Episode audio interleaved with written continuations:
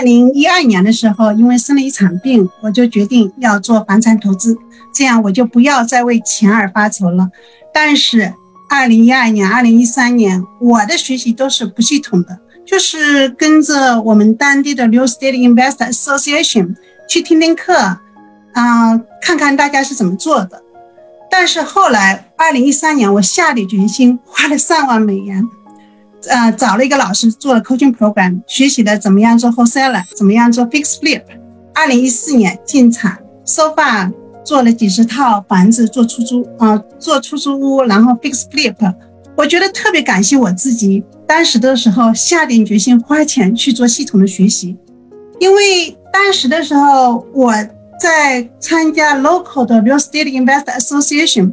每次听课听的是心潮澎湃，但是。回来就不知道该怎么做，但有一个 coaching program 的话呢，老师能够手拉着手，每个礼拜打电话问候你的进展怎么样，那有什么问题他能够帮着解答。虽然只是在电话里面，然后同时也没有，当时也没有什么微信群沟通，也没有说周围的同学啊或者朋友可以沟通，但至少有老师牵着你的手。所以的话呢，真是特别感谢我当时是做了这个决定啊。也呃也能够让我今天站在这里面分享我的案例。那其实从当时从二零一四年我买第一套啊房子开始做 face flip 开始，我其实对于买房子我就定了三个标准。现在我还在用着这个标准。前几天的时候我在小红书发出我这个三个买房标准的时候。呃，下面一篇留言说：“都什么年代了，方博士，你还想着买一个现金流百分之一法则的？No way！还想买到赚到百分之七十的法则，根本就不可能。”然后我说：“那行吧，我就来讲讲我现在该买的买到的房子。那我现在这个地方，当然，因为我知道每个地方都不一样，所以我就说我现在的这个地方呢，是在新奥良，新奥良都市区。”新奥良都市区也是有上百万人口的，那我是在新奥良的北边，这边呢人口增长也是比较快，就是我们这个地方库存也是很低的了，库存也差不多是一个月。关于怎么样算库存的，大家可以去小红书上看一下我的第一篇文章，怎么样详细一步步算库存啊？当库存一个月的情况下，那说明这个市场是很火热的。但是，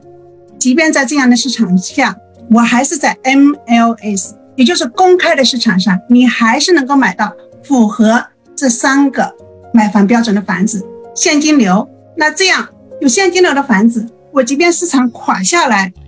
我能够过渡过去，因为我有足够的现金流，即便我是贷款的。第二个，买到就赚到，百分之七十的法则，刚才双亮已经讲了。那我用这个标准买的话，即便市场垮百分之二十。我照样还有百分之十的 equity 在上面，那要满足这两个条件，大家说，很多人说那肯定是特别烂的区，但我的要求是治安比较好，因为我不想半夜三更有人打电话来告诉我说这个房子啊空调被人偷了。我曾经是在 New less east 新奥良的 East，呃做过几个呃房子的翻新，当时让我特别难受的一个问题就是。我曾经有过三个房子的空调被人偷了，后来我就离开了纽伦斯 East，就只只做啊新新奥良的北边，也就是治安比较好的地区。那好，我就是跟大家分享一下最近的两个房子是在 MLS 上公开市场上的。那我们说，我们找廉价房，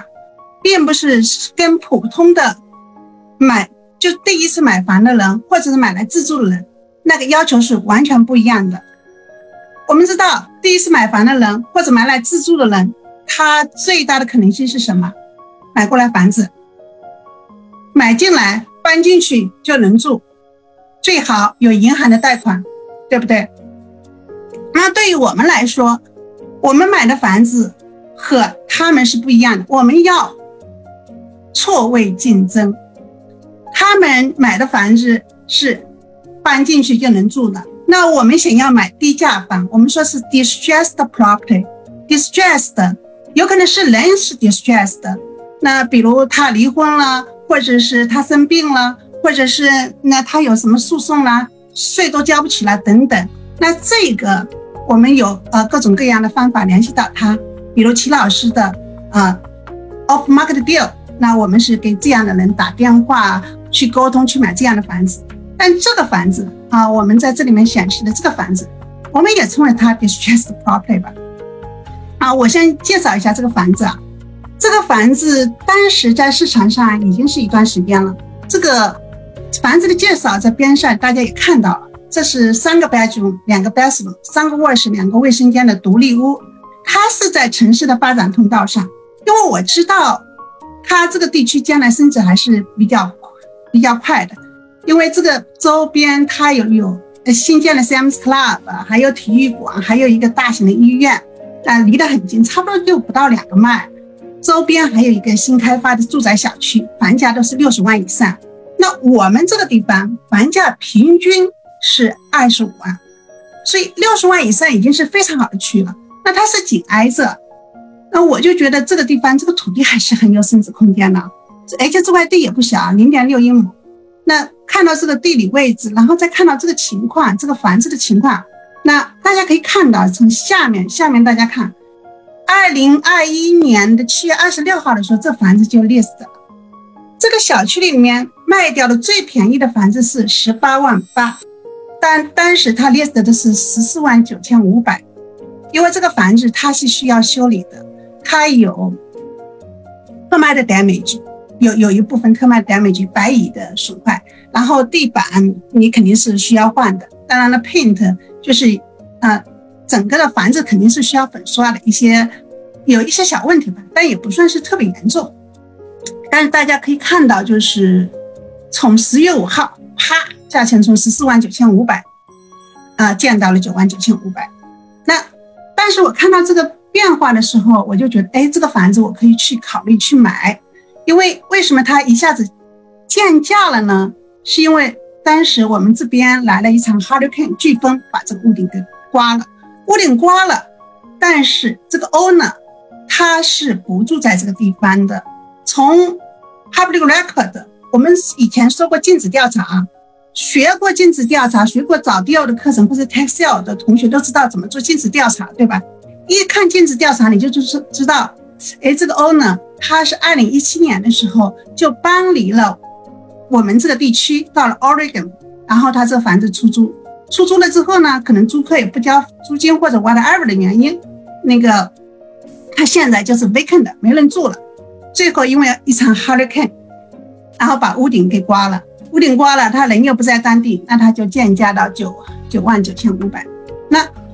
我们根据这些情况，然后根据他这个市场的情这个情况，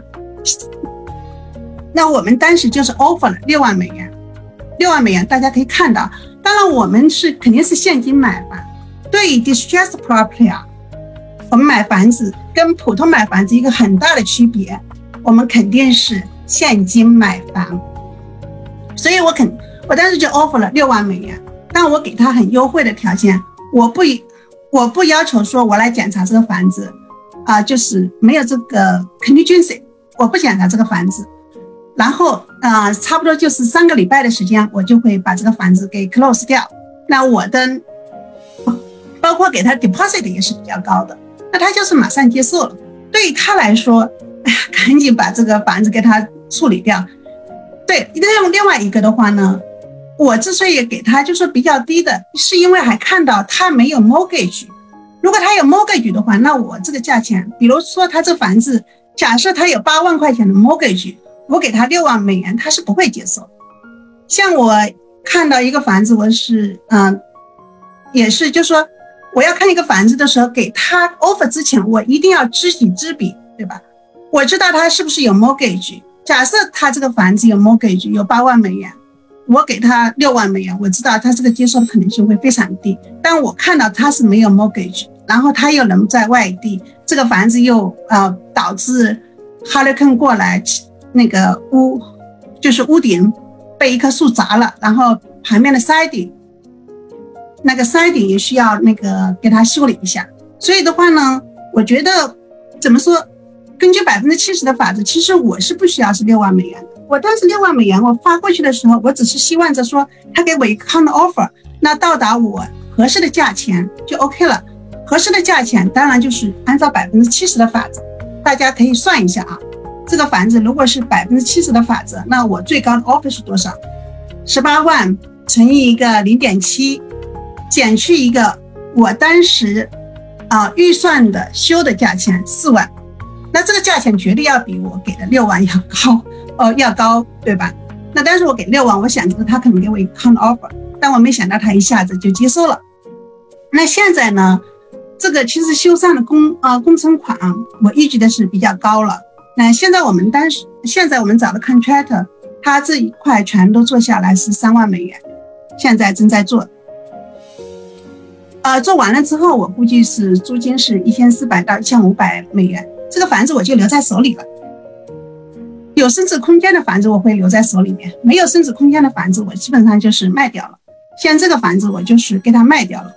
这个房子也是在嗯 MLS 上找的，所以在 MLS 上你仔细的去看还是能够找到 deal 的，但是前提条件就是说呢，可能是个房子在市场上一段时间了，或者有这个那个的问题。大家可以看到，从这里面也可以看出来，这个房子也是在市场上一段时间了。二零二零年六月二十九号的时候，这房子是当时的 new listing 是十一万，然后。因为是银行屋嘛，它啊 under contract，然后后面呢又啊最最后对方不买了啊拿不到贷款了啊 price decrease 从一万一减到八万四，然后又从八万四减到七万九，七万九减到七万四，基本上每个月的话呢，基本上银行都会来 减价的，因为对银行来说拿在手里面都是成本。所以当时我们就是 offer 了，offer 了，我们是 offer 了六万美元。他当时告诉我们说是有 multiple offer，有好几个 offer，要我们 higher and best 高，告诉我们要最高的 offer，但我们就说是六万美元。当然，呃，六万美元。后来我们做了 inspection 之后呢，有一些问题，跟跟那个银行去 negotiate，最后是五万八拿下来的。呃，这个房子我们可以看到，它是一个四个卧室、两二点五个 bathroom 的那个独立屋，一共是一千八百五十个 square feet。那这个房子当时买过来的时候，我就没有打算是留在手里面，因为他这块地不值钱。他当时他愿意说给我们减两千美元，就是因为我们发现他有一个 easement，easement 不从这个房子里面过，但是呢，它是从它的过道里面过。所以我就没有打算说把这个房子留在手里面，那我就是简单装修一下就给它卖出去了。那简单装修，装修的也就是很简单，大家看到也就是一个颜色配了一下，从这个蓝色变成这个有点 neutral 的这个黄色，啊，把这个厨房稍微给它 paint 一下，然后换成呃 granite，然后给它换上新的 appliance，基本上就开始卖了。最后的话呢，因为中间。我们我们说我们中间有那个 hurricane 过来嘛，然后我们因为 hurricane 期间，我们还在这个房子住了一阵子，因为我们现在的这个房子住的这个房子没有电，正好这个房子呢还还好，那个电还存在着，所以当时的时候我们在这个房子里住了一阵子，最后是卖掉了，卖了十九万四。十九万四大家可以看到，就是说我成交价是五万八买过来的。我装修，我就简简单单的装修了一下，花了三万五千美元，然后 closing fee 啊，还有各种费用是差不多是一万一。那我投入是差不多十万四啊四千美元。因为我是用那个退休账户，退 Equity Trust 的退休账户，Roth Roth IRA 买的，所以的话呢，这个最后是要九万美元，就是等于卖卖掉的那个十九万四四千四百。啊，在那个跑去这个 closing fee 啊，这各种费用那个，那剩下的钱的话呢，就全都回到了我的退休账户里面，所以这一部分钱我是一分钱都不用交税的。从这几个案子里，啊，这几个案例里头，大家可以看出来，你做